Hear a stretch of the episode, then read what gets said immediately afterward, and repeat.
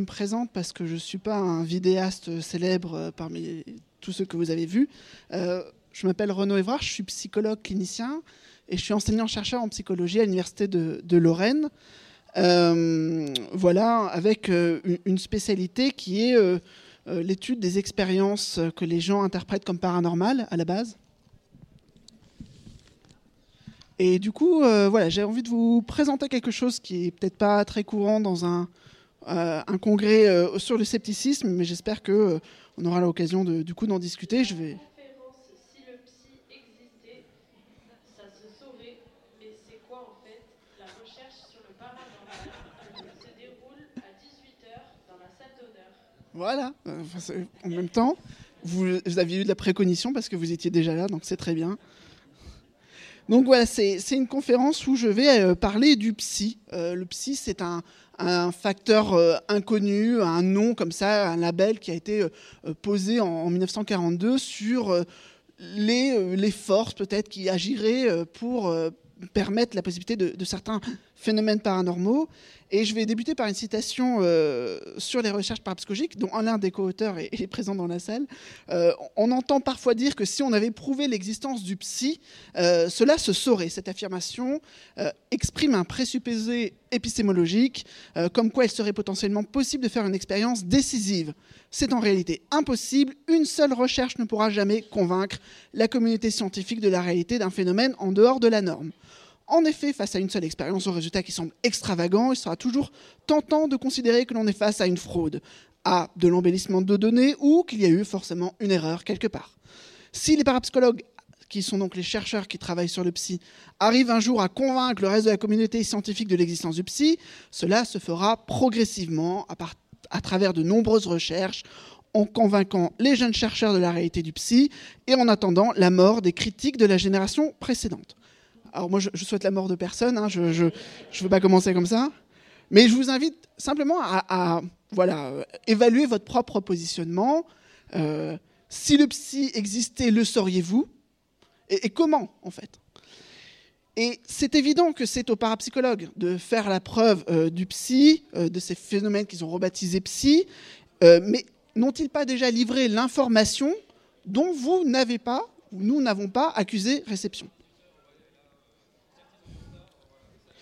Alors, en fait, tout ça, ça vient d'un cheminement que j'ai euh, depuis quelques années, où je m'intéresse à un, domaine qui s'appelle euh, la compréhension de la science par le public. Et j'ai publié déjà un article dans cette voie-là par rapport à la parapsychologie, le, point initial, c'était un article que j'ai lu en psychologie. C'était assez rigolo, c'est un point de départ comme ça. C'est un constat avec plusieurs études qui ont démontré que les gens, personnes tout venant, qu'on interrogeait par rapport euh, au fait que est-ce que la psychologie est une science, comment la psychologie fonctionne, quels sont ses résultats, les gens avaient une opinion extrêmement critique, péjorative vis-à-vis euh, du champ de la psychologie, donc de mon domaine qui est une discipline universitaire euh, dans le monde. Et cette conception, euh, les psychologues étaient assez outrés et trouvaient qu'elle était complètement fausse, et qu'il y avait finalement une sorte de représentation qui circulait négative à leur rencontre. Ma question c'était, est-ce que si ces préjugés s'appliquent déjà à la psychologie, peuvent-ils s'étendre au-delà et du coup à la parapsychologie, qui est une sorte de discipline euh, voisine du domaine? Il se pourrait que la parapsychologie souffre de certaines connotations sulfureuses euh, associées au paranormal et qu'elle serait elle-même défigurée euh, par les représentations qui circulent à son sujet. Alors j'ai fait une petite enquête, vraiment euh, c'était juste pour euh, lancer un peu l'idée. Euh, c'est 89 personnes recrutées au hasard des, réseaux sociaux. Et je leur ai fait une enquête un peu particulière. Je leur demandais un petit peu leurs opinions par rapport à certains aspects de la parapsychologie, mais je les interrogeais également sur leurs connaissances de base du domaine. Hein, vraiment des questions euh, du style euh, donnez-moi le nom d'un parapsychologue, donnez-moi le nom d'un sceptique, donnez-moi le nom d'une revue en parapsychologie, d'un livre euh, qui est important, d'un paradigme expérimental. En fait, toutes des informations que vous serez normalement capable d'avoir d'ici la fin de la conférence si vous vous endormez pas ou si vous fuyez pas. et donc, c'était assez intéressant de voir que les gens avaient aucun mal à exprimer des opinions extrêmement critiques vis-à-vis de la parapsychologie, mais par contre des grandes, grandes difficultés à donner des informations vraiment de, base. Hein. À part peut-être donner le nom d'un sceptique, ça, ça marchait bien, mais pour le reste, euh, ça n'allait pas beaucoup plus loin. Alors ça m'a vraiment incité, cette petite étude que j'ai publiée euh, récemment, à distinguer la discipline parapsychologie de son double, de cette représentation qui circule à son sujet non public. Et ce minimum commun de connaissances qu'on pourrait avoir par rapport à cette discipline, ce qu'on pourrait appeler aussi la, littératie parapsychologique, c'est probablement très faible dans la population générale, euh, y compris pour les personnes qui ont l'impression d'être familières euh, avec ce domaine, et c'est ce qui ressortait notamment aussi dans cette étude. Alors, j'ai construit une nouvelle étude euh, qui n'est pas encore finalisée totalement. Euh, j'ai demandé à des gens euh, s'ils pensaient que les phénomènes parapsychologiques étaient prouvés. Alors, c'est un brin provocateur de le faire comme ça. surtout, il y a des gens qui, voilà, qui trouvaient qu'un sondage d'opinion pour savoir le niveau scientifique de la parapsychologie, c'était pas tout à fait adéquat, mais il y en a quand même qui ont rempli, commencé à remplir ce sondage. Et j'ai reçu également, et j'étais assez surpris, un peu 25 pages de commentaires, hein, un peu de shitstorm, un peu de tout. Et je trouvais que c'était assez intéressant, ces réactions, assez typiques finalement de, de ce que ce sujet peut euh, évoquer euh, chez les gens. Donc je vais commencer par un homme qui dit c'est prouvé que c'est de la magouille. Il est même arrivé que des hommes d'État augmentent les impôts tout en annonçant le contraire, et tout le monde y a cru. Alors, les spectacles de torsion de fourchette, de cuillère collée sur le ventre, de table qui tournent ou qui volent ne sont que des nouilleries de Romano. Et Tantirma, tu sais où elle peut se la forer, sa boule. Je vous lis parce que c'est écrit petit, je suis désolé. Hein. Mais on appréciera le style sympathique, la petite référence au calendrier électoral. Hein. et puis d'autres commentaires euh, vont dans ce sens, euh, dans l'idée que ce sont des phénomènes euh, non démontrés. Un deuxième homme qui dit les phénomènes dits parapsychologiques n'existent pas. Je laisse les fautes d'orthographe, hein, c'est vraiment véridique. Et cela a été démontré de nombreuses fois par des scientifiques et des prestigitateurs. On peut observer et constater certains faits qui paraissent extraordinaires, mais ces faits sont de nature purement psychologique et connus depuis des milliers d'années, avec des explications bien rationnelles. Alors là, le commentateur, c'est intéressant, il suppose qu'on peut démontrer qu'un fait n'existe pas. En science, c'est quand même assez compliqué hein, de, de prendre cette position, c'est controversé. On confirme ou on infirme des hypothèses, mais on ne sait pas totalement fermer euh, une question, euh, prouver l'inexistence de quelque chose. Et il y avait un physicien français, euh, François Arago, qui disait Celui qui, en dehors des mathématiques pures, prononce le mot impossible, manque de prudence. Et le commentateur évoque quand même quelque chose d'intéressant. Hein. Il distingue les contributions de scientifiques et de prestigitateurs pour l'établissement de contre-explications rationnelles, euh, c'est-à-dire qui sont déjà intégrées dans le savoir établi, notamment de la psychologie. On peut passer aussi autour de magie, aux illusions, qui permettraient finalement euh, de rendre compte de ces phénomènes. Un autre homme va nous dire ça n'a pas d'importance. Euh, aucun phénomène donc n'a jamais été prouvé. Par contre, beaucoup de faux et mystifications ont été révélées. Mais quand on choisit d'adhérer à une croyance paranormale, on cherche tout sauf des preuves ce sont des choix. Les croyants s'en foutent que ça soit vrai, c'est pas le but, preuve ou pas, rien ne pourra empêcher les gens d'y croire. Vous pouvez leur montrer la talonnette qui fait le bruit, ils préféreront toujours affirmer que c'est un esprit frappeur qui était là. Donc le commentateur va encore plus loin que le précédent, il affirme que jamais aucun phénomène paranormal n'a été prouvé, euh, tandis que les déceptions euh, furent nombreuses. Et il décrit une sorte de biais euh, propre à l'attitude des croyants qui ne serait pas porté vers la recherche de preuves scientifiques ou sur qui les travaux scientifiques n'auraient aucune prise. Mais la question pourrait lui être retournée. Par symétrie, on pourrait se demander, en tant qu'incroyant, n'est-il pas susceptible lui-même d'être biaisé dans sa propre collection de preuves en faveur de ses idées? Alors il y a d'autres commentaires, hein, je ne vais pas tous les faire, mais qui vont pas dans ce sens-là. Alors il y a des commentaires qui amènent l'idée que l'être humain utilise une infime partie de son cerveau. Euh, ce à quoi il se voit expressément répondre que c'est un mythe, euh, vous l'avez compris. Il y en a d'autres qui vont citer des figures anciennes, illustres, qui auraient soutenu que les phénomènes parapsychologiques étaient prouvés. Donc là, on leur répond que c'est des arguments d'autorité, qu'il ne faut pas renverser la charge de la preuve encore un homme, toujours aussi euh, fin, euh, qui va dire euh, Ce n'est pas à moi d'aller chercher vos preuves. Vous affirmez sous forme de question qu'il y a des preuves, bah, donnez vos sources. Sinon, vous n'avez au fond rien à dire, mais ne renversez pas la charge de la preuve. Vous citez un nom, montrez les études. Donc, dans cette conférence, je vais prendre mes responsabilités. Euh, bon, je vais, enfin, je vais essayer en tout cas, mais euh, c'est pas toujours évident. Je vais vous proposer de vous présenter un petit peu la recherche sur le paranormal, et j'ai bien conscience donc que la, charge de la preuve repose un petit peu sur mes épaules. Mais euh, auparavant, je, voulais vous enjoindre en fait, à analyser avec moi cette affirmation euh, que j'ai mis en titre de conférence de manière critique, selon laquelle vous seriez déjà au courant s'il y avait eu euh, la moindre preuve. Alors je, vous proposais de décortiquer cette affirmation en présentant d'abord d'un côté les, les, affirmations les plus couramment rencontrées pour les gens qui soutiennent cette affirmation, et puis une analyse critique de chacune d'entre elles. Bien sûr.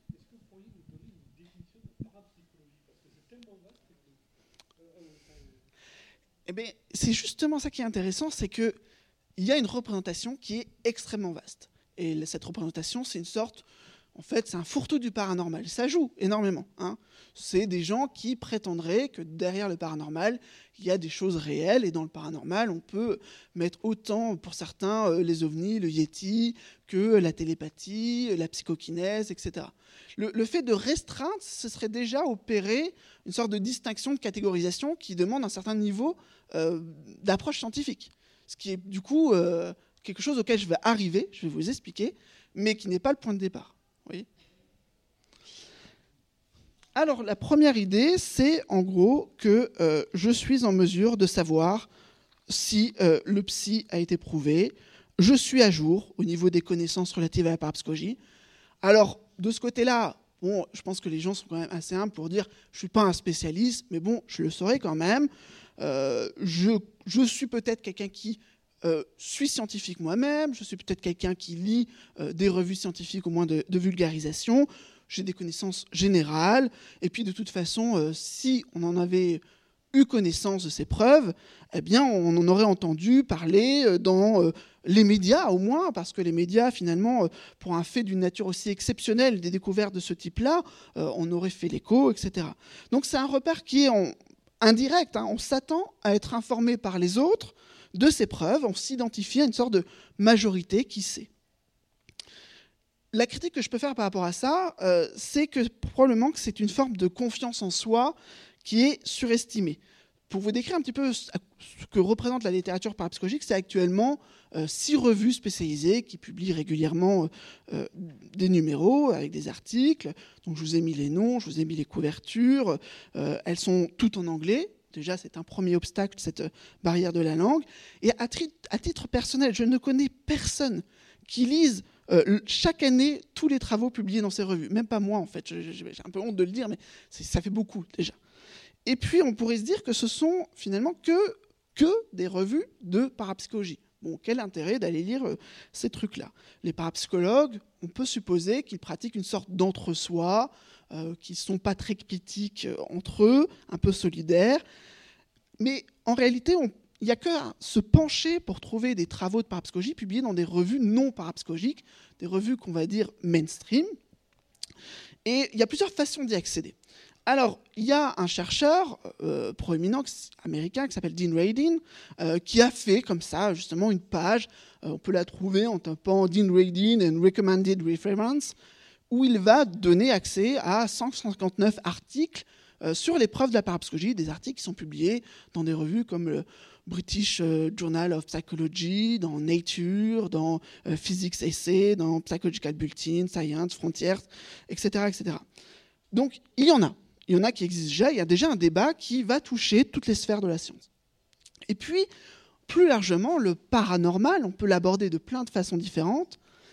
Et on a listé avec un collègue qui est maintenant décédé, Gerd Volman, puis maintenant avec un collègue néerlandais euh, qui s'appelle Maurice von Lichtelaar, les articles pertinents relatifs au paranormal dans toutes les approches. Ça peut être de la littérature, de l'histoire, de la physique, de la biologie, de l'anthropologie, n'importe quoi, mais qui sont intéressants pour, pour nous, pour mieux comprendre ce domaine, dans les revues mainstream. Et on fait ça euh, tout le temps, régulièrement, depuis, euh, depuis 12 ans. Et on a recensé 2691 articles, ce qui rapporte ça à 200 articles par an, ce qui rapporte à 4 articles par semaine. Donc pour vraiment avoir une vue d'ensemble, il faut lire euh, ces différents aspects, au moins en avoir connaissance, plus lire aussi la littérature sceptique, la littérature qui va critiquer ces mêmes questions, qui peut être également publiée dans des revues spécialisées. Ça fait beaucoup. Euh, et du coup, cette prétention à être familier avec la littérature parapsychologique, euh, on voit que c'est quand même un, défaut d'humilité, un manque de prudence. Parce que c'est un champ qui est quand même assez riche, assez nourri, qui existe depuis 150 euh, ans. Et on va voir par exemple des, sceptiques, où il y a un livre de, de Charpak et Brock, euh, Devenez sorciers, devenez savants, qui débute par la prétention d'avoir accompli une revue exhaustive de la littérature euh, parapsychologique. Voilà, première nouvelle. Et puis, il n'y a même pas de bibliographie à la fin. Donc, c'est vraiment des fois un manque d'humilité qui, peut poser question.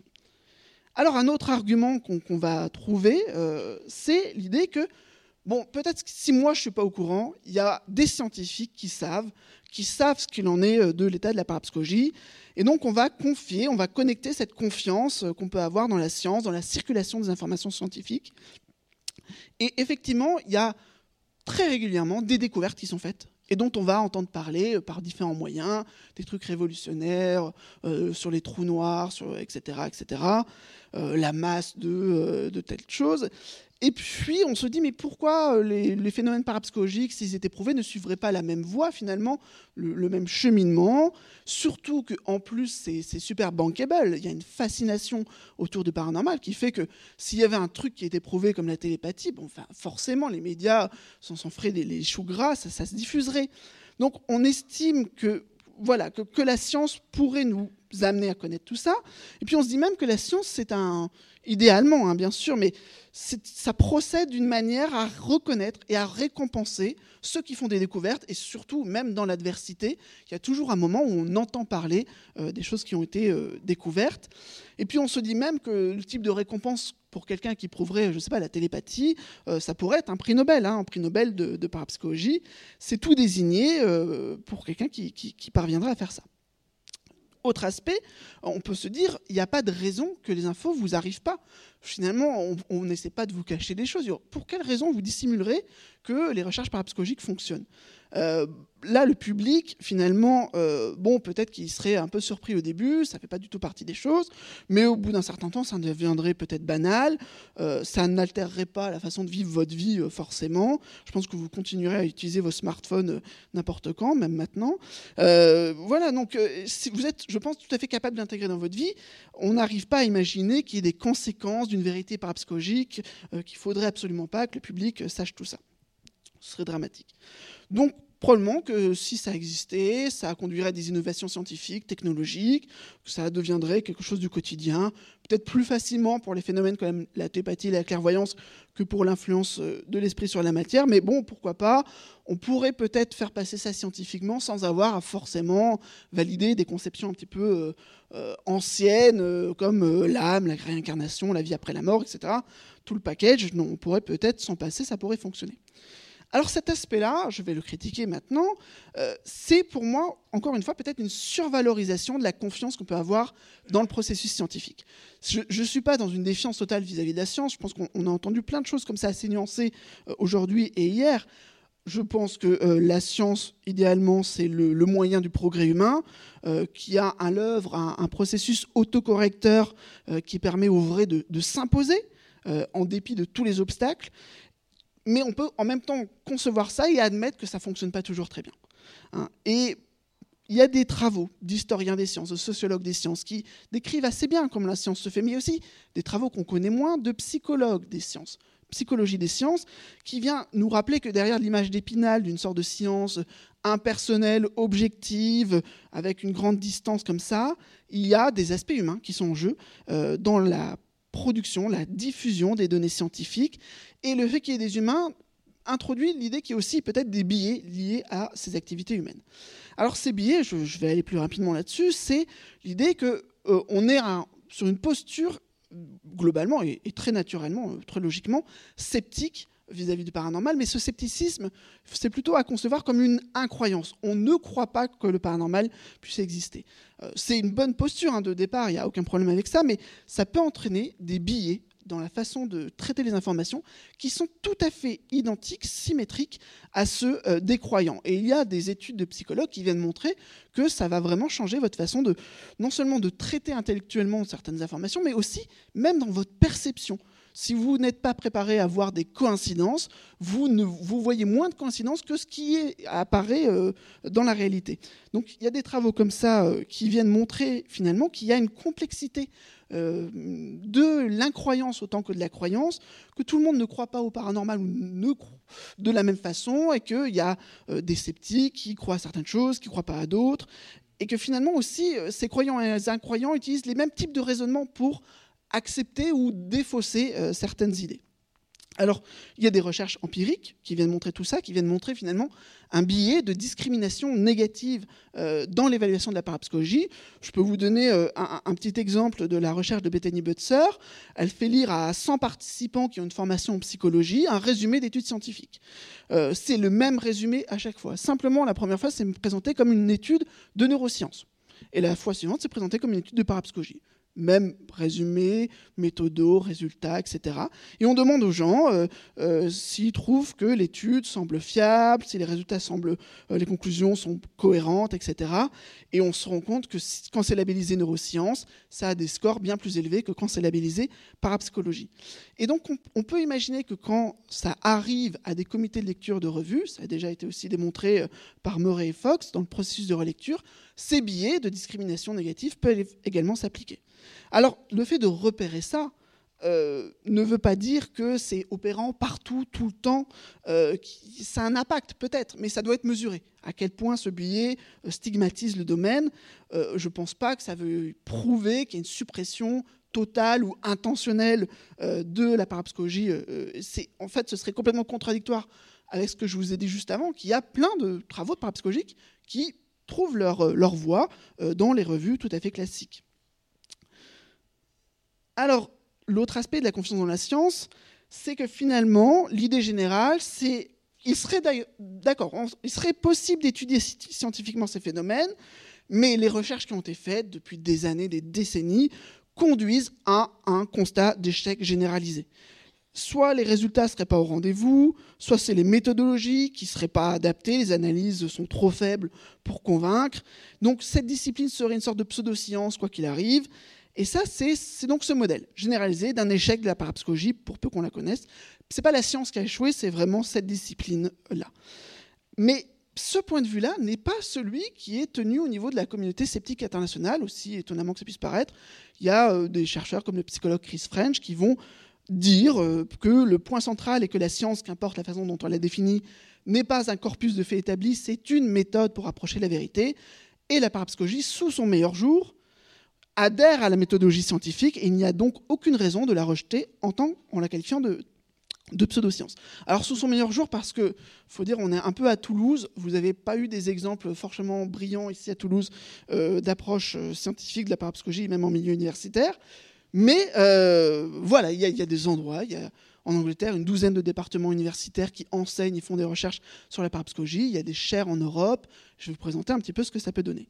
Et puis finalement aussi ce mythe dont je vous ai parlé d'un prix Nobel qui viendrait montrer comme ça euh, une sorte de reconnaissance de la parapsychologie, c'est quand même une attente un peu, fascinante, euh, qui, mythologique, qui, va même infiltrer un peu les, parapsychologues. Mais en réalité, la reconnaissance, ça vient pas comme ça. Il y a plusieurs étapes intermédiaires qui devraient être franchies. Euh, d'autres marques de respect pour peu que la parapsychologie parvienne à sortir du bourbier de l'éternelle controverse. Alors un autre aspect, une autre affirmation, c'est l'idée que bon, les médias, par rapport à la parapsychologie, nous informent correctement. C'est-à-dire, si je lis la presse générale ou si je lis la presse de type euh, Science et Vie, etc., ce qu'ils vont dire de la parapsychologie, c'est quand même quelque chose qui, qui ont été fouillés euh, correctement. On peut en fait se dire que les journalistes suivent des règles. Voilà. Hein, il n'y a pas une défiance forcément à avoir totale. Ils vont vérifier ce qu'ils racontent, euh, ils vont présenter les différents points de vue. Et puis, quand un consensus n'est pas fait, voilà, ils, font les choses bien. Mais cela dit, relativement, hein, ils n'ont pas à donner la parole à toutes les positions, euh, surtout pour des faits qui sont déjà fermement établis. Euh, on imagine peu avoir des débats euh, à la télé ou dans, la presse sur un partisan de la Terre plate face à un astrophysicien. Ça, bon, ça, tournerait court. Hein. Mais si on est amené à admettre que les médias ont une sorte de, de biais dans la présentation de la parapsychologie, voire nous désinforment, euh, dit que finalement les infos n'ont pas circulé par les médias euh, de ce type-là. Là, en fait, c'est un autre problème. On, risque de verser dans une sorte de complotisme. Euh, l'idée d'une sorte de tabou culturel, avec des agents mal intentionnés ou manipulés, etc. Et ça, cette idée que les médias ne nous ont pas transmis les infos correctement, c'est assez anxiogène. On préfère plutôt se dire que même si les complots existent réellement, voilà, ça peut exister. Euh, là, en, l'occurrence, il n'y aurait pas un complot. On est euh, citoyen d'un monde cohérent et bienveillant. Donc, on ne veut pas verser dans le complotisme. Euh, et puis, on se dit aussi qu'on voit des médias qui portent déjà une attention suffisante au paranormal, qui n'est pas très bonne, pas toujours très bonne, et que euh, consacrer plus de temps à la parapsychologie, à présenter les recherches et les résultats, ce n'est pas vraiment opportun. Euh, il y a déjà assez de paranormal de, mauvaise qualité. Alors, par rapport à, cette position vis-à-vis des médias, je vais vous donner quelques données euh, nouvelles pour compléter un peu votre point de vue.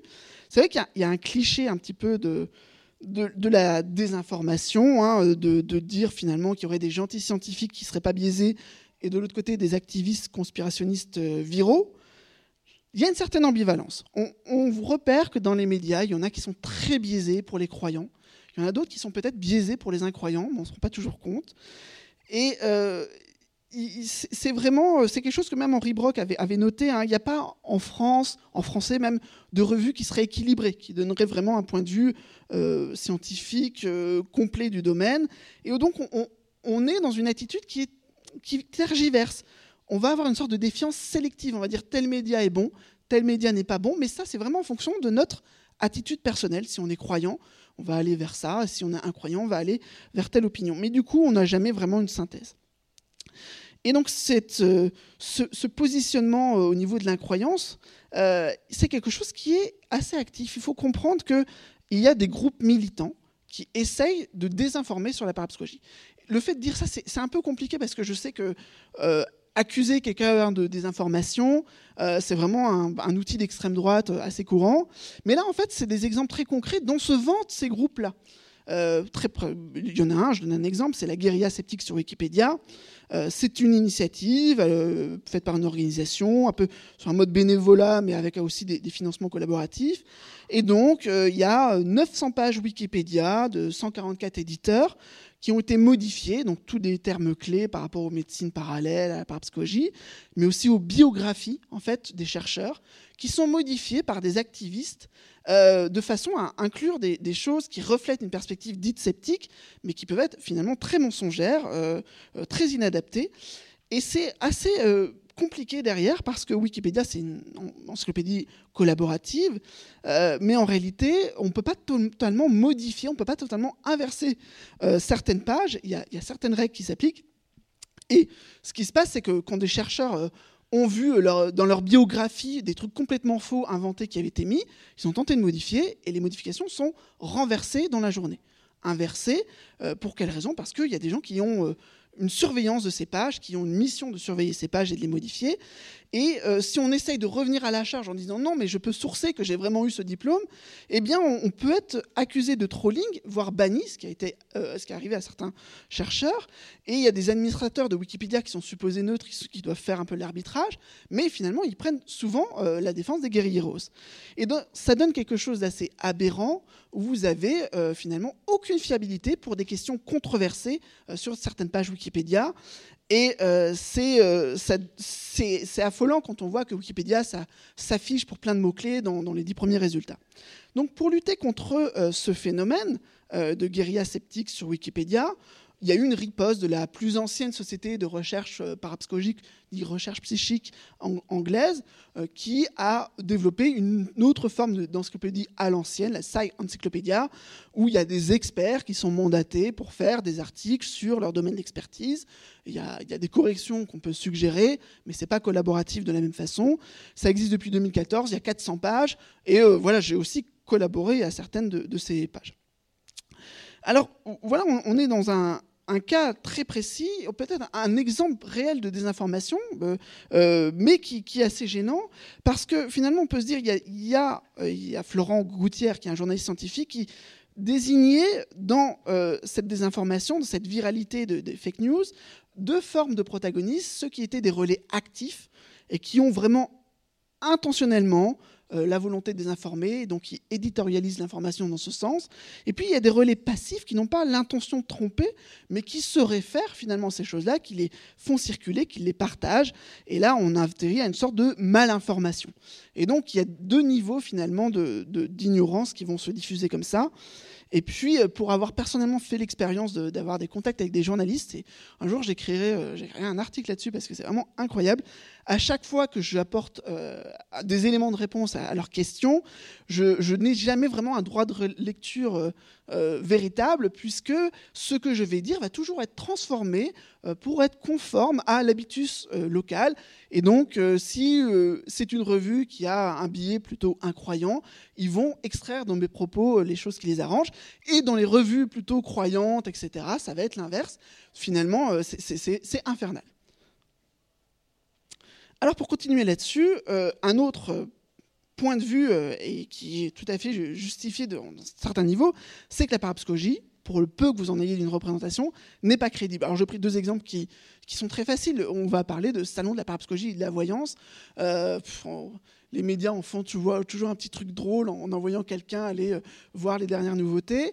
Le mot parapsychologie n'est pas protégé, n'importe qui peut l'utiliser. Il y a des voyants qui se disent parapsychologues, donc en soi, on ne différencie pas à ce niveau-là avec un, chercheur. Et puis vous avez Mamadou Nguye, je ne sais pas si vous arrivez à lire, alors je vais vous lire quand même, peut-être ça pourrait intéresser certaines personnes. Alors c'est un authentique mage vaudou, ce sorcier mondialement connu dans le quartier réparera votre PC par télépathie sans qu'il soit nécessaire de vous déplacer. Son pouvoir est tel qu'il sera capable de réparer les secteurs défectueux de votre disque dur. Il soigne également le cancer à distance, les problèmes d'érection et rendra votre voisine amoureuse de vous. Paiement d'avance 100 euros par carte bleue. Résultat garanti, évidemment. C'est dans le 04, c'est bien, c'est pas loin. Bon, donc voilà, effectivement, on a euh, cette idée que si on ne sait pas que la parapsychologie a prouvé quoi que ce soit, c'est quand même qu'on se dit, il y a anguille sous roche, il n'y a rien, il, doit avoir rien de publié correct, ni dans les manuels, ni dans les revues mainstream. Et finalement, toute l'image qu'on va avoir émergée de la parapsychologie, c'est lié à ce fourre-tout des médiums, des voyants, des astrologues, des guérisseurs. Euh, donc il y a beaucoup de choses euh, dans la fascination qui, qui, se mêlent à tout ça, une sorte de vraiment un, comment on peut dire, une nébuleuse mystico-ésotérique fourre-tout, vraiment. Euh, et le fait que les parapsychologues soient assimilés à ces personnages de, foire, à ces courants marginaux, vient complètement les, les décrédibiliser par une sorte de culpabilité par association. Et cette connivence entre, bah, je ne sais pas, un parapsychologue qui étudie un médium, euh, fait que leurs recherches sont récupérées en plus par des extrémistes qui essayent de prouver, je ne sais pas, euh, la vie après la mort ou n'importe quoi. Et les parapsychologues deviennent les savants utiles hein, euh, de ces illuminés. C'est assez désagréable mm, pour le public, j'imagine aussi, d'avoir à avaler tout le package. si on commence à s'intéresser à la parapsychologie, on doit prendre les médecines douces, l'occultisme, la survie, etc. Ça fait beaucoup trop d'un seul coup. Donc, on, a cette idée que là, les parapsychologues sont pour l'instant un, un, état infantile au niveau de la science. S'ils voulaient vraiment montrer patte blanche, il faudrait qu'ils ne s'affichent pas euh, avec ce genre de personnes euh, et qu'ils soient avec des scientifiques respectables hors de tout soupçon. Alors ça, c'est une vision qu'on peut, je pense, partager, mais en réalité, euh, la parapsychologie, c'est un petit champ où il y a à peu près 400 chercheurs dans le monde entier. Euh, ici, je vous ai mis une photo euh, d'un colloque qui a eu lieu à Londres que j'ai organisé. Je ne sais pas si vous me trouvez sur la photo, mais c'est tout petit. Mais... Et, donc, euh, voilà, il y avait deux tiers des chercheurs qui étaient là qui sont universitaires en poste ou doctorants. et puis, si on veut vraiment faire le travail, il a déjà été fait, on peut faire des démarcations entre euh, des parapsychologues, des gens qui pensent euh, avoir des dons, des gens qui ont vécu des expériences paranormales, des gens qui euh, pratiquent professionnellement, je ne sais pas, la voyance ou la médiumnité, des gens qui profitent du paranormal pour vendre des salades. Je pense qu'on peut quand même faire cette discrimination. La Parapsychological Association, qui organise ce congrès, c'est une euh, entité, une institution qui a un système de cooptation euh, où la plupart des membres professionnels sont des gens qui ont un doctorat, qui travaillent dans des universités. Et puis, bon, on n'est pas très nombreux. Du coup, il y a des autres catégories de membres, étudiants et puis euh, un peu sympathisants. Mais finalement, il y a une structuration institutionnelle la Parapsychological Association est reconnue par euh, l'Association américaine pour le progrès de la science depuis 1969. C'est l'organisation qui publie la revue Science. Et en fait, c'est une sorte de, euh, structure professionnelle avec, euh, avec cette diversité d'opinions, de, disciplines qui est représentée. Mais il y a finalement des, des, démarcations. Alors on a appliqué là une démarcation entre ce qui est de la science et qui est pas de la science, c'est ce qu'on appelle le boundary work. Hein, selon le, mot du sociologue Thomas Gehring, on peut appeler ça la frontiérisation. Donc on crée une frontière entre ce qui est science et, pas science, mais les parapsychologues font de même. Pour les parapsychologues, euh, c'est une insulte d'être assimilé aux, voyants, aux astrologues. Ils vont dire, mais nous, euh, nous on est des vrais scientifiques et c'est les astrologues et les, voyants qui sont des croyants. Et puis ça se répercute comme ça, parce que vous allez avoir euh, les, les, gens qui vivent des expériences paranormales qui vont dire, mais les scientifiques matérialistes sont dans une foi implicite euh, dans, la matière, etc. C'est eux les croyants et nous, on a la vérité. Donc c'est sans fin. On voit, et Thomas Guérin et puis d'autres anthropologues comme David Hess ont montré que ce sont les mêmes mécanismes euh, de boundary work, de, création de frontières qui sont en jeu pour euh, toutes ces catégories sociales. Et donc c'est assez intéressant, ce sont des, frontières qui sont parfois assez poreuses. Hein. il y a des sources de confusion, on va avoir des, des parapsychologues qui vont aller, euh, bon, qui, vont, qui peuvent avoir vécu des expériences paranormales euh, eux-mêmes, euh, qui peuvent aussi essayer de convaincre ce public des gens qui sont prêts à les, croire, prêts à les accueillir, parce que parfois, ils en ont un petit peu marre de l'hostilité qu'ils peuvent trouver chez certains de leurs collègues. Et donc là, ils se disent, ben, peut-être qu'il y a un public qui va acheter mes livres, qui va me permettre de, de me nourrir, etc. Et donc, et donc, on peut imaginer finalement qu'il y ait des affinités. Euh, il y en a d'autres styles, c'est que euh, il y a une frontière qui est le, monde du spectacle. Euh, le monde du spectacle, du sensationnel, etc., raffole du paranormal. Il ne faut pas deux secondes pour comprendre que si vous prenez la, liste des best-sellers en France, en France juste, mais, ou des blockbusters qui fonctionnent, il y a toujours du paranormal dedans. À 80% des cas, je ne sais pas, du, du Mark Levy, du Dan Brown, pour des vieilles références, mais vous en avez régulièrement tous les Marvel, etc. Mais c'est pas forcément conscientisé. On se dit, ouais, c'est cool, ils ont des pouvoirs, c'est des mutants. Mais en réalité, c'est un vrai aspect de la culture occidentale. Il y a un, philosophe des religions qui s'appelle Jeffrey Kripal qui a beaucoup travaillé là-dessus. Le paranormal, c'est vraiment un peu une forme du sacré euh, illicite, mais qui est très présente et qui vraiment nourrit l'Occident. Et donc ce paranormal va euh, donner euh, finalement une inspiration pour énormément d'artistes, euh, pour énormément de, de production culturelle. Ça va être une source de revenus évidente pour certaines personnes. Et du coup, quand un chercheur en parapsychologie dit voilà, j'ai fait une recherche intéressante, j'aimerais publier un livre sur mes travaux, les éditeurs vont lui dire oui, d'accord, on va mettre une couverture avec un grand tunnel lumineux, une personne qui a des rayons laser qui sortent de sa tête. On va appeler ça les pouvoirs de la conscience, je ne sais quoi. C'est vraiment un titre d'un livre que j'ai traduit en plus. Euh, et, donc c'est toujours l'idée d'avoir une sorte de public cible, euh, idéalement, qui serait légèrement naïf, et assez naïf pour donner 35 euros pour un livre. Et, donc on, a ces, ces aspects d'infiltration culturelle du paranormal de notre culture qui sont très peu étudiés encore par les sociologues, par les sciences humaines, mais qui viennent servir ou desservir la, représentation et donc la réception euh, de la parapsychologie euh, scientifique. Bon, j'ai plein d'exemples là-dessus, mais je ne vais pas être trop long euh, à ce sujet. Alors, autre point, c'est cette idée, je vous en donne un exemple classique, Ghostbuster. Je veux dire, si on se représente un parapsychologue, je ne sais pas si vous vous rappelez, pour, ceux qui l'ont vu, la première séquence, c'est qu'en fait, les parapsychologues sont des chercheurs à l'université, qui trichent un petit peu, hein, faut le dire, un peu pour des raisons d'affinité avec certaines des participantes, euh, mais du coup ils sont virés de la fac et pour euh, subvenir aux besoins euh, d'eux-mêmes, mais aussi pour répondre aux besoins de la population qui en a marre des fantômes, ils vont créer un service à la population. Aujourd'hui c'est devenu une sorte de réalité puisque vous allez avoir en France 300 groupes de chasseurs de fantômes qui viennent tout équipés de, n'importe quoi pour faire ce travail. Mais finalement quand on a cette image de la parapsychologie des, des rigolos Ghostbusters, on se dit que si on a un chercheur qui se prend au sérieux, qui vient vous dire ouais j'ai des preuves de la parapsychologie, c'est fondé, etc. On se dit que c'est un marginal, anachronique, euh, qui s'accroche à des illusions. Tout ça a déjà été jugé depuis bien longtemps. Qu'est-ce qu'il nous raconte là? Mais vraiment d'où il sort celui-là? Alors on sait qu'il y a aussi le fait que des autorités scientifiques se prononcent en faveur de la parapsychologie. Ces arguments d'autorité, ça a très peu de valeur. Il y a bien des scientifiques et même des prix Nobel qui sont partis en vrille à un moment ou à un autre. Il y a des scientifiques qui sont assez déviants pour exploiter les failles du système et donc euh, publier n'importe quoi et puis se mousser alors qu'ils n'ont pas vraiment les données qui vont avec. On peut se dire aussi que la motivation sous-jacente des parapsychologues, c'est comme je vous ai dit, euh, bah, finalement le marché euh, lucratif de la crédulité, hein, puisque, qui, vous savez, il est un peu sans fond, là, les milliards de, de bénéfices des praticiens du paranormal, etc. Et pour quelqu'un qui s'intéresse à ces sujets, euh, c'est très vite que les journalistes viennent vous voir, que les gens relaient un peu vos infos. Euh, moi, je sais que j'étais à peine euh, étudiant en master 1 de psychologie en travaillant sur les, personnes qui pensent être hantées. On m'invitait chez De Chavannes, chez Coé et chez Jacques Pradel. C'est n'importe quoi. C'est comme s'il y avait un tel manque d'une sorte d'expert universitaire qu'il y a un appel d'air comme ça. Et, bon, j'ai refusé la plupart des, des, offres parce que c'était vraiment débile. Mais quelqu'un pourrait céder et euh, peut-être faire fortune sur, et puis même euh, créer une sorte de célébrité euh, factice là-dessus.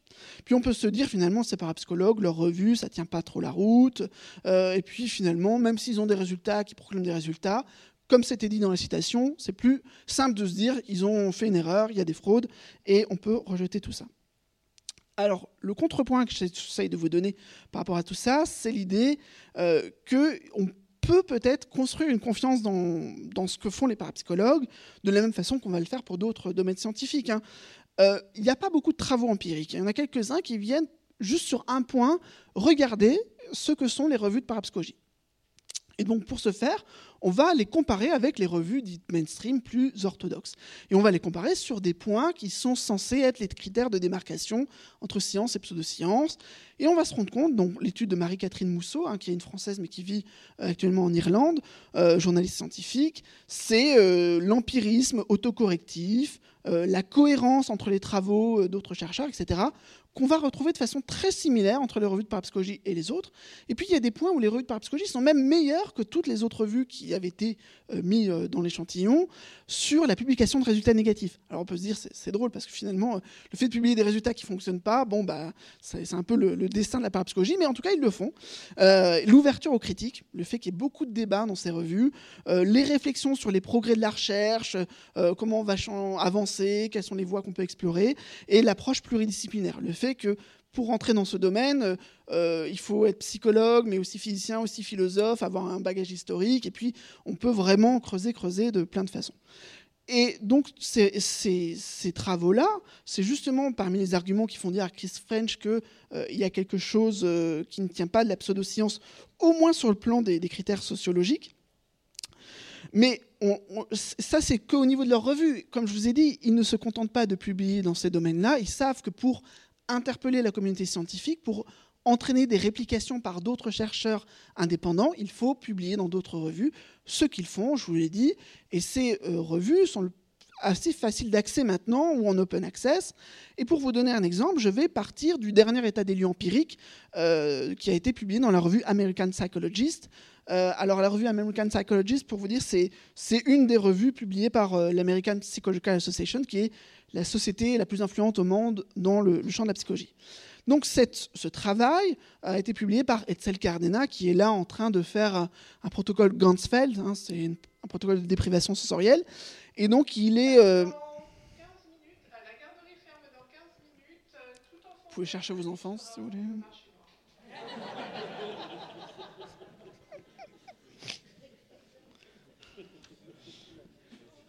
C'était bon. Et donc, euh, Etzel Cardena, il est psychologue, à l'origine il est mexicain, et là il est en Suède, à la plus vieille université de Suède qui est Lund. Il a une chaire d'hypnose et parapsychologie, parce qu'il y a des chaires de parapsychologie en, Europe.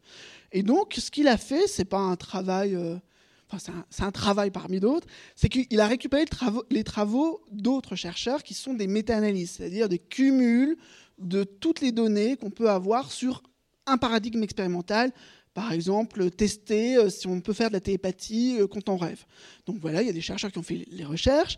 Ensuite, il y a des chercheurs qui ont compilé toutes ces recherches et qui ont dit, ben, finalement, on a un résultat statistique qui est plus ou moins probant. Et lui, il a pris toutes les méta-analyses de différents paradigmes de, de parapsychologie. Alors, pour vous expliquer maintenant à quoi correspond finalement la parapsychologie expérimentale scientifique euh, de laboratoire. Je vais vraiment prendre des bases telles qu'elles m'ont été enseignées euh, par Louis Bélanger, un psychologiste du Québec. Euh, c'est un schéma très simple.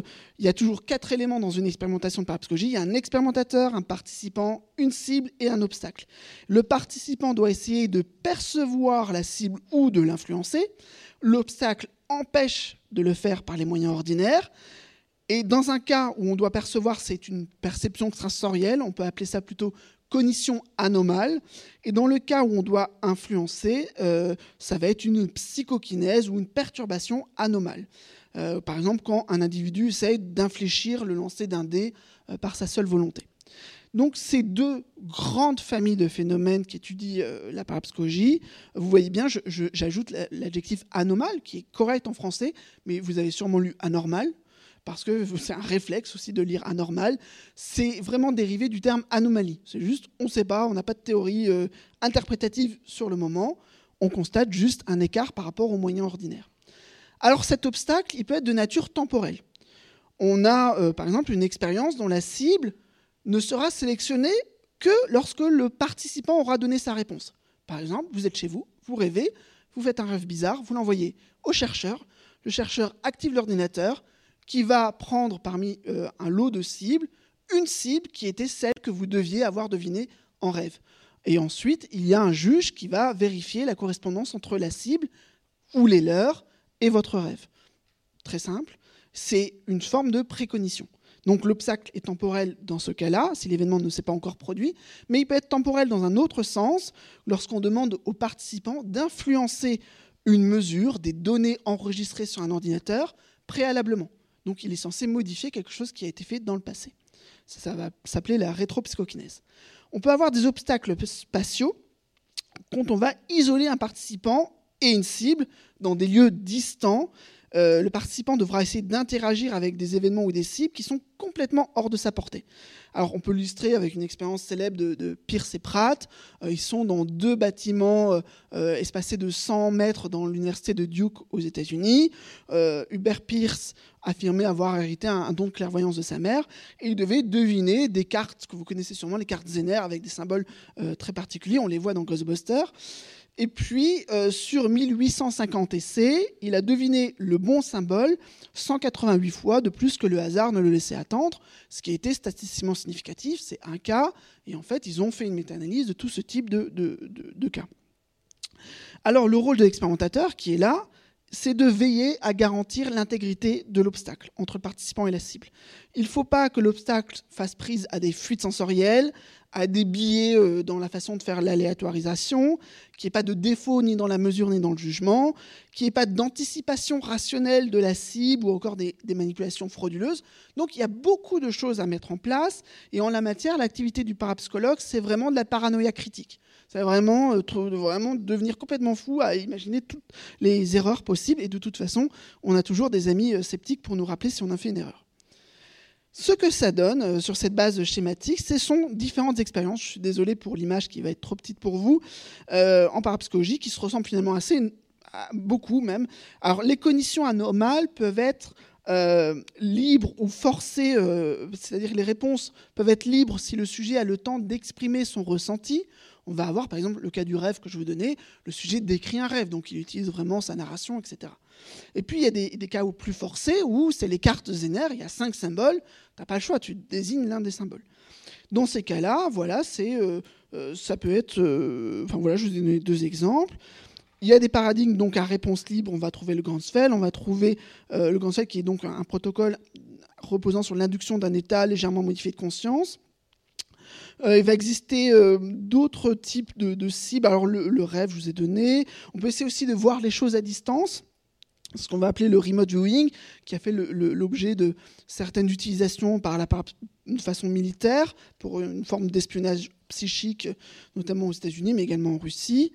Et puis, euh, il peut y avoir des conditions anomales qui sont distinguées selon des mesures explicites ou implicites.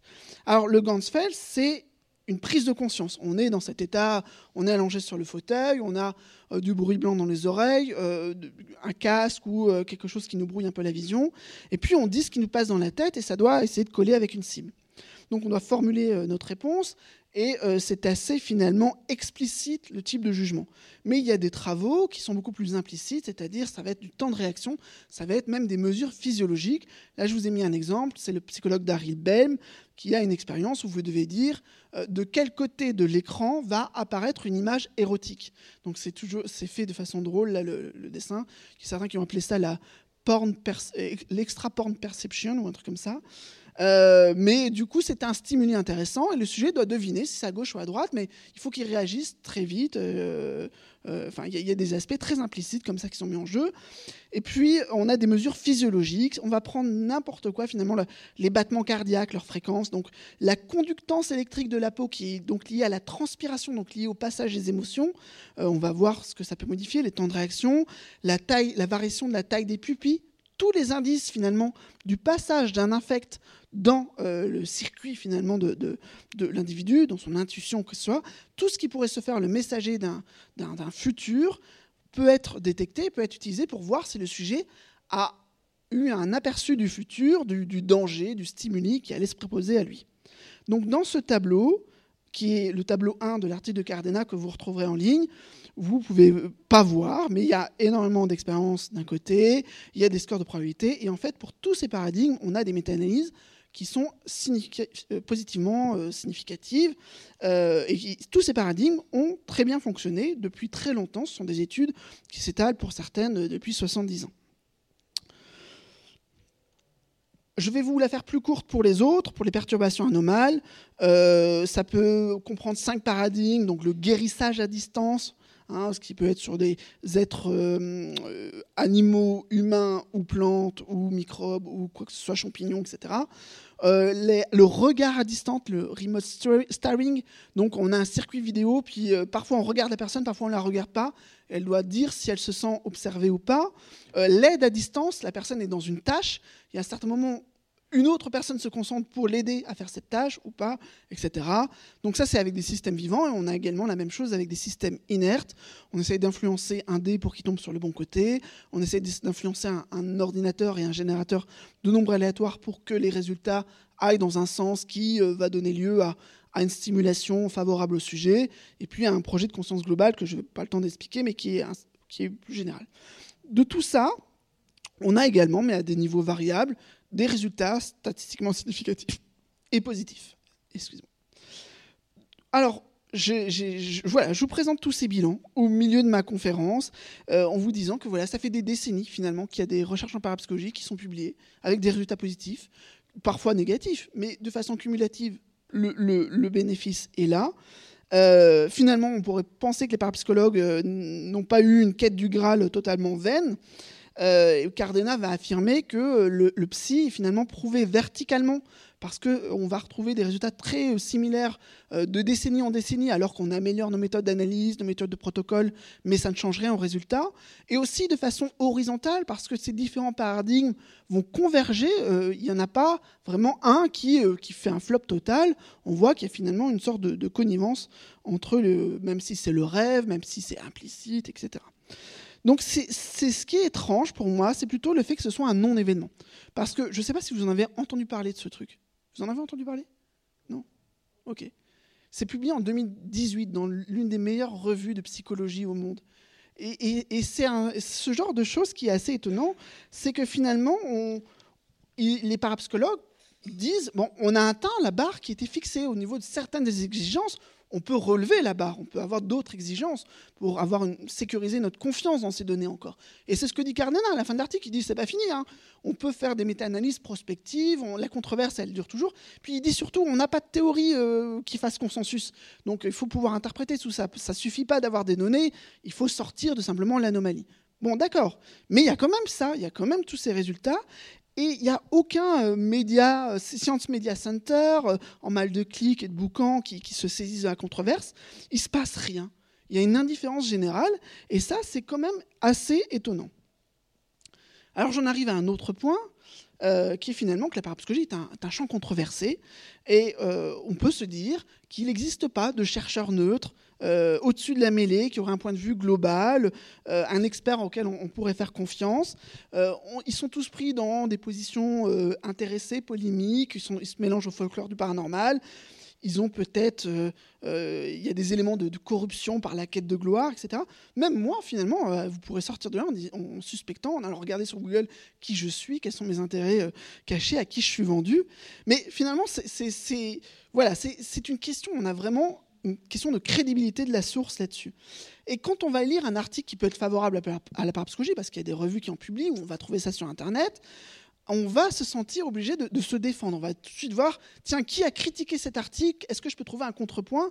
Euh, Parce que finalement, c'est aussi très difficile à comprendre ces articles. Hein. Les trucs là sur la méta-analyse, je ne suis pas sûr que tout le monde soit familier avec le, Z, le score de Stouffer, etc. Enfin, effectivement, on parlait d'approche bayésienne. Enfin, tout ça, ce sont des choses assez charabia en gros. Et du coup, on a besoin de relais qui nous expliquent si on doit faire confiance ou pas à ces données, pour certains. Et donc, on va analyser aussi si le média qui propage cette information est, euh, crédible ou pas. Donc, il y a plein de choses qui vont nous permettre de nous méfier de ces affirmations des parapsychologues. Alors là, pour cette image, euh, c'est une image qu'on va trouver dans un livre d'Henri Brock, euh, qui est une sorte d'humour que finalement les parapsychologues ne mériteraient que le goudron et les plumes. c'est vrai qu'on est un petit peu sur ces positions-là. Il n'y a pas de consensus. On n'a pas l'impression qu'il y a un consensus sur la parapsychologie, puisqu'il y a des gens qui ne sont absolument pas d'accord avec euh, l'interprétation de ces résultats. Enfin, on sait qu'on va trouver très facilement des gens sceptiques qui vont nous dire non, mais vous inquiétez pas, il n'y a rien à voir, circuler, c'est tout à fait euh, bidon leur truc. Voilà. Mais euh, le fait qu'il y ait des gens qui s'opposent là, que la science soit divisée dans ce champ, qu'il y ait des guéguerres idéologiques, bon, bah, c'est pas un signe de, quelque chose de sain. En fait, on préférait qu'il y ait une information euh, voilà, à tête reposée, que tout le monde soit mis d'accord, que les scientifiques nous donnent une information claire euh, sur ce sujet. On préférait une sorte de savoir assez digeste, apaisé, stabilisé. Et là, le fait que la parapsychologie soit une science controversée depuis plus de deux siècles, c'est pas un bon signe, quoi. Voilà. Donc, effectivement, c'est très étonnant sur un plan de l'histoire des sciences, sociologie des sciences, le fait d'enraciner une controverse comme ça, à tel point qu'on a créé euh, des groupes hétérogènes qui ne se mélangent quasiment presque plus, avec des pros et des contrats qui sont toujours dans leur petite guéguerre, euh, qui ont apparemment toujours des désaccords. Alors, c'est pas tout à fait vrai, puisqu'il y a des discussions fréquentes. Euh, c'est pas vrai, parce que là, je suis ici, dans, je sais pas si je vais ressortir vivant, mais en tout cas, je suis là. J'ai un badge du comité para comme totem d'immunité, mais euh, voilà, il y a des collaborations. Il y a des parapsychologues qui sont tout à fait favorables à la collaboration, ils ont, ils ont tout, à, tout à y gagner. En fait, ce qu'ils veulent, c'est ben, euh, bon, j'ai trouvé ça, je ne sais même pas ce que c'est, mais euh, reproduisez-le, vérifiez de votre côté si vous l'avez aussi. Euh, il y a des sociétés qui sont des sociétés qu'on va dire hybrides, qui acceptent d'accueillir des gens qui ont des, croyances ou incroyances variables par rapport au phénomène, mais la plupart des sociétés qu'on va trouver sont plutôt des sociétés polarisées habituellement. Les sociétés d'anomalistiques, moi, j'en connais, je suis membre d'une qui est aux États-Unis, je suis membre d'une autre qui est en Allemagne, mais ça n'existe pas vraiment dans le monde francophone.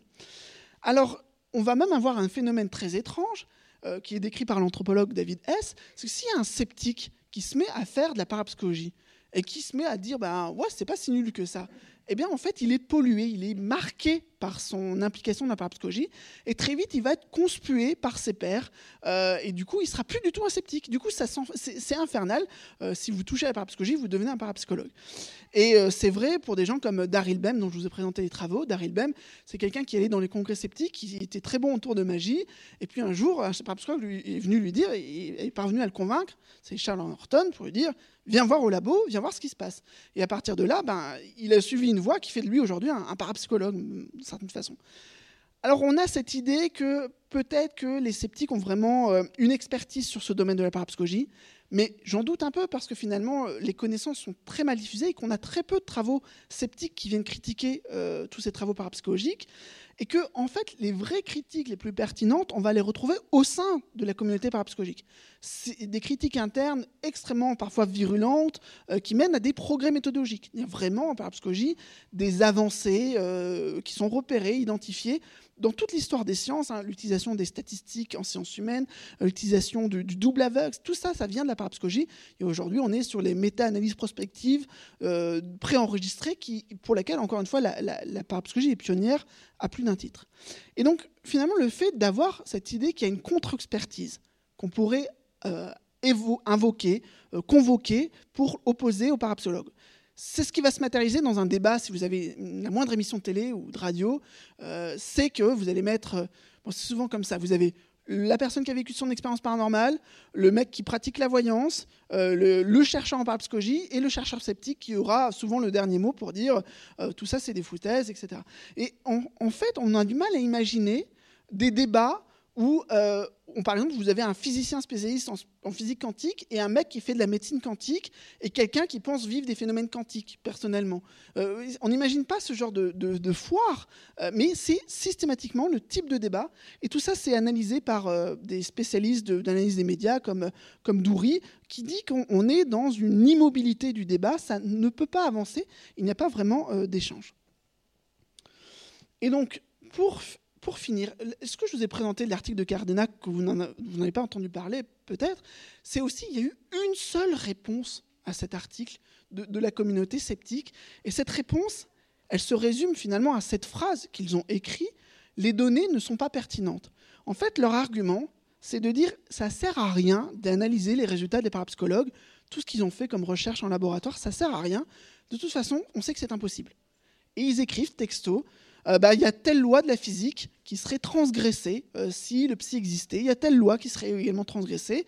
Et donc, ils ont, eu, euh, ils ont consulté des physiciens qui ont dit oui, oui, vous avez raison, le modèle standard serait égratigné, voire bouleversé par les données parapsychologiques. Du coup, c'est ça. Dans la même revue, deux psychologues, pas de physiciens, mais deux psychologues, ont publié quelque chose qui pour moi, est assez choquant. C'est une attitude qui se veut rationaliste, mais qui est en fait profondément dogmatique, anti-empiriste. On vous dit, en fait, la science n'a plus à être empirique. On sait presque d'avance que nos théories sont les bonnes. Et cet argument est tellement extrême que hum, je pense qu'il va mener à terme un retour de bâton, un retour de flamme, parce que dans la communauté sceptique, il y en a qui trouvent que ce n'est pas une attitude qui est tout à fait valable. On préférait finalement presque discuter avec les sceptiques qui nous disaient mais vos expériences ont, des problèmes, les méthodologies ça va pas, les analyses ça va pas, vous avez échoué plutôt que nous dire faites ce que vous voulez, on s'en fiche. C'est vraiment très particulier comme réponse. Et le fait que ce soit la seule réponse qui aujourd'hui existe, j'ai encore demandé récemment à Ethel Cardenas s'il y avait d'autres personnes qui avaient essayé de de contre-attaquer, de contre-analyser ce qu'il avait fait, et c'est pas le cas. Et donc là, on est en train de basculer dans une forme de déni euh, qui est, je pense, euh, grave et presque scandaleuse. Donc, peut-on, doit-on avoir confiance dans, les arguments sceptiques? Il y en a certains qui s'appliquent très bien. L'argument de la fraude, on va trouver des fraudes en parapsychologie. Moi-même, j'en ai, j'ai aidé à en dénoncer certaines, euh, mais c'est pas finalement quelque chose de si présent que ça. C'est-à-dire que ce sont souvent des scientifiques et puis qui montent en soi des protocoles qui sont faits pour éviter les fraudes. Comme je vous l'ai dit, on fait déjà attention, il y a quand même des mesures qui sont prises. Et puis, si on dit qu'il y a beaucoup de fraudes en parapsychologie, il faudrait pouvoir prouver cette affirmation. Et pour ça, il faudrait pouvoir comparer ce champ à, d'autres. Et en réalité, il n'y a pas d'études empiriques qui vont montrer que c'est particulièrement la parapsychologie qui est touchée. On va trouver des fraudes en psychologie, en médecine, physique, bio, partout en fait. Il y a un autre, problème qui est posé, c'est euh, les méthodologies, les analyses statistiques, ça ne tiendrait pas la route. En réalité, euh, le moindre article de parapsychologie qui est publié dans une revue mainstream, et comme je vous ai dit, il y en a déjà beaucoup, vient montrer que ces protocoles euh, utilisés par les parapsychologues ne sont pas si bizarres que ça, ils ne sont pas si déviants. Finalement, ils sont conformes à ce qui, ce qui est fait dans d'autres disciplines. Parfois, on fait juste inverser l'ordre des tâches, comme le fait Daryl Bem, au lieu de faire un, un effet d'amorçage où on donne un stimuli euh, à un sujet, puis ensuite il doit répondre. On lui demande d'abord de répondre et ensuite lui donne le stimuli. Voilà, on a juste inversé la tâche. C'est le même logiciel, on a juste inversé l'ordre. Et eh bien rien que finalement ça, ça vient montrer que les problèmes méthodologiques, les discussions statistiques, on peut en avoir, mais en fait, c'est pas vraiment là où le bas blesse. On peut se poser la question, est-ce que ces travaux sont reproductibles? Je vous renvoie encore à l'article de Cardena. Il vient montrer très précisément que les tailles d'effets donc la, puissance des résultats en parapsychologie n'est pas géniale, mais elle est au moins équivalente à ce qu'on va trouver en psychologie. Et puis, je vous avais dit, il y a un manque de modèles théoriques, mais ça ne veut pas dire qu'il n'y a pas des candidats. Il y a des modèles qui sont en cours d'élaboration euh, par euh, des physiciens, par des psychologues, par, par des groupes, qui peuvent d'ailleurs euh, en déjà s'appliquer sur des domaines qui ne sont pas forcément en lien avec la parapsychologie, euh, donc s'exporter dans des champs classiques, et finalement, on peut avoir une sorte d'espoir qu'à un moment, on y arrive. Et peut-être que c'est l'explication qui va faire qu'on va reconnaître tout ce qui est en amont, euh, mais voilà, c'est une possibilité. Et je vais conclure, puisque j'ai été bien long. Ouais. Pardon. Euh, bah, je suis à la conclusion, donc c'est très bien. Et ma conclusion, finalement, c'est il y a 40 ans, il y a déjà un sociologue qui avait analysé ces connaissances marginalisées, rejetées, et qui décrivait la parapsychologie de cette façon, qui est finalement toujours valable aujourd'hui. L'étude expérimentale de ces interactions extrasensorimotrices, connues sous le nom de parapsychologie, a finalement atteint un statut approchant celui d'une spécialité scientifique légitime. Du moins, elle est devenue une activité hautement professionnalisée réalisée par des hommes et des femmes ayant un bon niveau scientifique, dont la plupart occupent des positions dans des départements universitaires de sciences. C'est simplement un constat sociologique, mais c'est déjà un constat intéressant. Et moi, le point que je voulais vous apporter, c'est que si on est sceptique ou si on n'est pas sceptique, mais peu importe, on ne peut pas vouloir que les gens restent dans une ignorance on peut vouloir que les gens soient critiques vis-à-vis de la parapsychologie, mais pour ça, il faudrait qu'ils soient informés. Donc je pense que la, convergence qu'il va y avoir, c'est euh, de vraiment lutter contre euh, des opinions qui seraient peu fondées euh, sur le plan empirique. Et finalement, cette, ignorance qui se donne des airs de savoir est vraiment, je pense, la cible à combattre. Voilà, je vous remercie de votre attention.